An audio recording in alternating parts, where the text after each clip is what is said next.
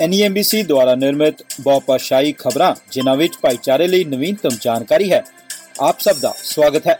ਵਾਹਿਗੁਰੂ ਜੀ ਕਾ ਖਾਲਸਾ, ਵਾਹਿਗੁਰੂ ਜੀ ਕੀ ਫਤਿਹ। ਐਨਈਐਮਬੀਸੀ ਮੀਡੀਆ ਤੋਂ ਤਾਜ਼ਾ ਭਾਈਚਾਰਕ ਖਬਰਾਂ ਵਿੱਚ ਤੁਹਾਨੂੰ ਜੀ ਆਇਆਂ ਨੂੰ ਮੈਂ ਹਾਂ ਹਰਬੀਰ ਸਿੰਘ। ਆਸਟ੍ਰੇਲੀਆ ਨੇ ਅਧਿਕਾਰਤ ਤੌਰ ਤੇ ਸੁਰੱਖਿਅਤ ਸਕੂਲ ਐਲਾਨ ਪੱਤਰ ਨੂੰ ਅਪਣਾ ਕੇ 116 ਹੋਰ ਦੇਸ਼ਾਂ ਦੇ ਵਿੱਚ ਸ਼ਮੂਲੀਅਤ ਕੀਤੀ ਹੈ। ਇਹ ਇੱਕ ਅੰਤਰਰਾਸ਼ਟਰੀ ਸਮਝੌਤਾ ਹੈ, ਜਿਸ ਦਾ ਉਦੇਸ਼ ਇਹ ਯਕੀਨੀ ਬਣਾਉਣਾ ਹੈ ਕਿ ਯੁੱਧ ਦੇ ਸਮੇਂ ਦੌਰਾਨ ਸਿੱਖਿਆ ਨੂੰ ਜਾਰੀ ਰੱਖਣ ਲਈ ਉਪਾਅ ਕੀਤੇ ਜਾਣ। ਐਲਾਨ ਪੱਤਰ ਤੇ ਦਸਤਖਤ ਕਰਨ ਦਾ ਮਤਲਬ ਹੈ ਕਿ ਸਕੂਲਾਂ ਤੇ ਹਮਲਾ ਕਰਨ ਵਾਲੇ ਹਥਿਆਰਬੰਦ ਸਮੂਹਾਂ ਦੀ ਜਾਂਚ ਆਸਟ੍ਰੇਲੀਆਈ ਫੌਜੀ ਬਲਾਂ ਦੁਆਰਾ ਕੀਤੀ ਜਾਵੇਗੀ ਅਤੇ ਮੁਕੱਦਮਾ ਚਲਾਇਆ ਜਾਵੇਗਾ, ਜਿੱਥੇ ਆਸਟ੍ਰੇਲੀਆ ਦੀ ਜ਼ਮੀਨ ਤੇ ਫੌਜੀ ਮੌਜੂਦਗੀ ਹੈ।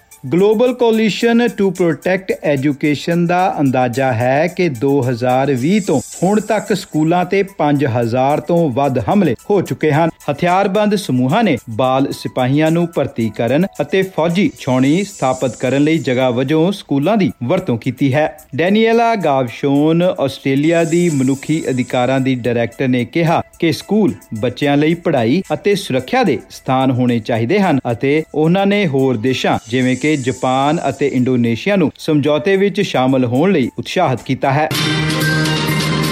ਇੱਕ ਸਾਬਕਾ ਐਸਏਐਸ ਸਿਪਾਹੀ ਤੇ ਅਫਗਾਨਿਸਤਾਨ ਵਿੱਚ ਆਸਟ੍ਰੇਲੀਆਈ ਲੋਕਾਂ ਨੇ ਜੰਗੀ ਅਪਰਾਧ ਕਰਨ ਦੇ ਦੋਸ਼ਾਂ ਦੀ ਬ੍ਰਿਟਨ ਜਾਂਚ ਤੋਂ ਬਾਅਦ ਕਤਲ ਦਾ ਦੋਸ਼ ਲਗਾਇਆ ਹੈ। ਜਾਂਚ ਦੇ ਸਿੱਟੇ ਤੋਂ ਬਾਅਦ 41 ਸਾਲਾ ਵਿਅਕਤੀ ਪਹਿਲਾ ਆਸਟ੍ਰੇਲੀਆ ਵਾਸੀ ਹੈ ਅਤੇ ਉਸ ਦੇ ਸਿਡਨੀ ਵਿੱਚ ਡਾਊਨਿੰਗ ਸੈਂਟਰ ਸਥਾਨਕ ਅਤੇ ਜ਼ਿਲ੍ਹਾ ਅਦਾਲਤ ਵਿੱਚ ਪੇਸ਼ ਹੋਣ ਦੀ ਉਮੀਦ ਹੈ। ਇਹ ਗ੍ਰਿਫਤਾਰੀ ਵਿਸ਼ੇਸ਼ ਜਾਂਚਕਰਤਾ ਦੇ ਦਫ਼ਤਰ ਅਤੇ ਆਸਟ੍ਰੇਲੀਅਨ ਫੈਡਰਲ ਪੁਲਿਸ ਵਿਚਕਾਰ ਸਾਂਝੀ ਜਾਂਚ ਤੋਂ ਬਾਅਦ ਕੀਤੀ ਗਈ ਹੈ। ਸਪੈਸ਼ਲ ਇਨਵੈਸਟੀਗੇਟਰ ਯਾਨੀ ਖਾਸ ਜਾਂਚ ਦੀ ਸਥਾਪਨਾ 2021 ਵਿੱਚ ਬ੍ਰਿਟਨ ਖੋਜ ਦੇ ਲਈ ਕੀਤੀ ਗਈ ਸੀ ਅਤੇ ਇਹ 2005 ਅਤੇ 2016 ਦਰਮਿਆਨ ਸੰਭਾਵਿਤ ਜੰਗੀ ਅਪਰਾਧਾਂ ਦੀਆਂ 23 ਘਟਨਾਵਾਂ ਦੀ ਜਾਂਚ ਕਰ ਰਿਹਾ ਹੈ। ਸਾਬਕਾ ਫੌਜੀ ਤੇ 2012 ਚ ਅਫਗਾਨਿਸਤਾਨ ਚ ਆਸਟ੍ਰੇਲੀਆਈ ਰੱਖਿਆ ਬਲ ਚ ਤਾਨਾਤ ਹੋਣ ਦੇ ਦੌਰਾਨ ਇੱਕ ਵਿਅਕਤੀ ਦੀ ਹੱਤਿਆ ਕਰਨ ਦਾ ਦੋਸ਼ ਹੈ। ਅਪਰਾਧ ਲਈ ਵੱਧ ਤੋਂ ਵੱਧ ਸਜ਼ਾ ਉਮਰ ਕੈਦ ਹੈ। ਹੰਗਾਮੀ ਅੱਗ ਬੁਝਾਉਣ ਵਾਲੇ ਆਸਟ੍ਰੇਲੀਆ ਭਰ ਵਿੱਚ ਅੱਗ ਨਾਲ ਜੂਝ ਰਹੇ ਹਨ ਕਿਉਂਕਿ ਦੇਸ਼ ਦੇ ਵੱਡੇ ਹਿੱਸੇ ਬੇਮੌਸਮੇ ਤੌਰ ਤੇ ਉੱਚ ਪਤਝੜ ਦੇ ਤਾਪਮਾਨ ਦਾ ਅਨੁਭਵ ਕਰ ਰਹੇ ਹਨ। ਹੰਗਾਮੀ ਸੇਵਾਵਾਂ ਨੇ ਵਿਕਟੋਰੀਆ, ਨਿਊ ਸਾਊਥ ਵੇਲਜ਼ ਅਤੇ ਦੱਖਣੀ ਆਸਟ੍ਰੇਲੀਆ ਦੇ ਕੁਝ ਹਿੱਸਿਆਂ ਵਿੱਚ ਹਫ਼ਤੇ ਦੇ ਅੰਤ ਵਿੱਚ ਅੱਗ ਤੇ ਪੂਰੀ ਤਰ੍ਹਾਂ ਪਾਬੰਦੀ ਲਗਾ ਦਿੱਤੀ ਸੀ। ਵਿਕਟੋਰੀਆ ਦੇ ਦੱਖਣ ਪੱਛਮ ਵਿੱਚ ਲੱਗੀ ਅੱਗ ਨੇ ਗ੍ਰੇਟ ਓਸ਼ੀਅਨ ਰੋਡ ਦੇ ਨੇੜੇ ਵਸਨੀਕਾਂ ਨੂੰ ਵਧਾਈ ਹੋਈ ਸਾਵਧਾਨੀ ਤੇ ਰੱਖਿਆ, ਕਿਉਂਕਿ ਹਫ਼ਤੇ ਦੇ ਅੰਤ ਵਿੱਚ ਮੈਲਬਨ ਦਾ ਤਾਪਮਾਨ 36 ਡਿਗਰੀ ਤੱਕ ਪਹੁੰਚ ਗਿਆ ਅਤੇ ਖੇਤਰੀ ਵਿਕਟੋਰੀਆ ਦੇ ਕੁਝ ਹਿੱਸੇ 40 ਡਿਗਰੀ ਤੱਕ ਪਹੁੰਚ ਗਏ ਸਨ।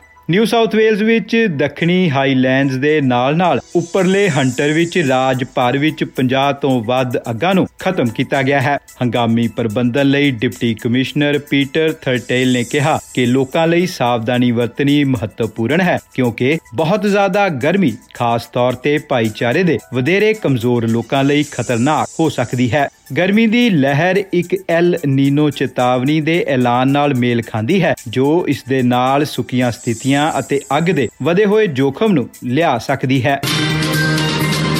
ਵਿਕਟੋਰੀਆ ਵਿੱਚ ਇੱਕ ਪੁਚਾਲ ਫਾਲਟ ਲਾਈਨ ਭਾਵ ਨੁਕਸ ਵਾਲੀ ਲਕੀਰ ਦੀ ਖੋਜ ਕੀਤੀ ਗਈ ਹੈ, ਜਿਸ ਦਾ ਬੀਮਾ ਵਿਆਪਕਤਾ ਅਤੇ ਇਮਾਰਤਾਂ ਦੇ ਕੋਡਾਂ ਤੇ ਪ੍ਰਭਾਵ ਹੋ ਸਕਦਾ ਹੈ। ਸਤੰਬਰ 2021 ਵਿੱਚ ਵਿਕਟੋਰੀਆ ਵਿੱਚ ਆਏ ਪੁਚਾਲ ਦਾ ਕਾਰਨ ਅਖੌਤੀ ਲੁਕਵੀ ਨੁਕਸ ਦੀ ਲਾਈਨ ਸੀ। ਇਹ ਮੈਲਬਨ ਤੋਂ 3.5 ਘੰਟੇ ਪੂਰਬ ਵੱਲ ਯਾਰਾ ਰੇਂਜਸ ਦੇ ਇੱਕ ਛੋਟੇ ਜਿਹੇ ਕਸਬੇ ਦੇ ਨੇੜੇ ਆਇਆ ਅਤੇ ਦੱਖਣ ਪੂਰਬੀ ਵਿਕਟੋਰੀਆ ਵਿੱਚ ਮਹਿਸੂਸ ਕੀਤਾ ਗਿਆ। ਆਸਟ੍ਰੇਲੀਅਨ ਨੈਸ਼ਨਲ ਯੂਨੀਵਰਸਿਟੀ ਦੁਆਰਾ ਜਮਾਤਾਂ ਵਿੱਚ ਸਥਾਪਿਤ ਪੁਚਾਲ ਮਾਪਣ ਵਾਲੇ ਯੰਤਰਾਂ ਦੀ ਵਰਤੋਂ ਕਰਦੇ ਹੋਏ 50 ਸਕੂਲਾਂ ਤੋਂ ਉਸ ਦਿਨ ਦੇ ਅੰਕੜਿਆਂ ਨੂੰ ਇਕੱਠਾ ਕੀਤਾ ਗਿਆ ਸੀ। ਇਹ ਅੰਕੜੇ ਲੁਕਵੀ ਨੁਕਸ ਵਾਲੀ ਲਕੀਰ ਦੀ ਖੋਜ ਕਰਨ ਦੀ ਕੁੰਜੀ ਸਨ, ਜੋ ਸਤਾ ਤੋਂ ਲਗਭਗ 15 ਕਿਲੋਮੀਟਰ ਹੇਠਾਂ ਹੈ। ਅੱਜ ਦੇ ਪ੍ਰਸਾਰਣ ਵਿੱਚ ਇਨਾ ਹੀ। ਮੈਂ ਹਾਂ ਹਰਬੀਰ ਸਿੰਘ। ਸੁਣਨ ਲਈ ਬਹੁਤ ਬਹੁਤ ਧੰਨਵਾਦ। ਅਗਲੀ ਵਾਰ ਮੈਂ ਤੁਹਾਨੂੰ ਐਨਐਮਬੀਸੀ ਮੀਡੀਆ ਤੇ ਹੋਰ ਖਬਰਾਂ ਤੇ ਜਾਣਕਾਰੀ ਨਾਲ ਮਿਲਾਂਗਾ। ਸੁਰੱਖਿਅਤ ਰਹੋ।